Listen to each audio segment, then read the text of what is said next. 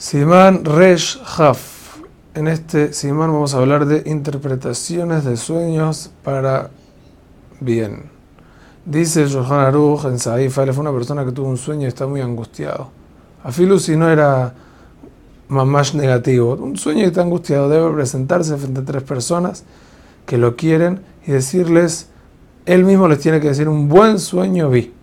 Ellos deben responderle, es bueno y bueno será y del cielo lo decretarán para bien siete veces y será bueno.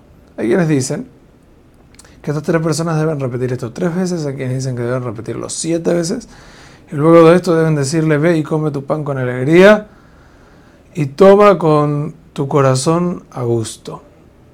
Una persona que soñó algo negativo sobre su compañero debe ayunar. El Sefer Hasidim trae que el motivo de esto es porque a veces los sueños en ciertas ocasiones revelan lo que le va a pasar a uno puesto en un personaje y piensa que está soñando que el amigo, que al amigo le va a pasar X, Y, Z.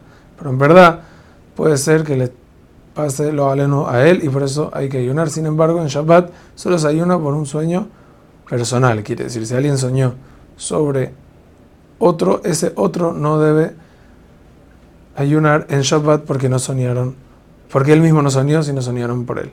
En caso de ayunar por un sueño, se debe hacer la interpretación, como estudiamos, de todas maneras. Quiere decir, son las dos cosas.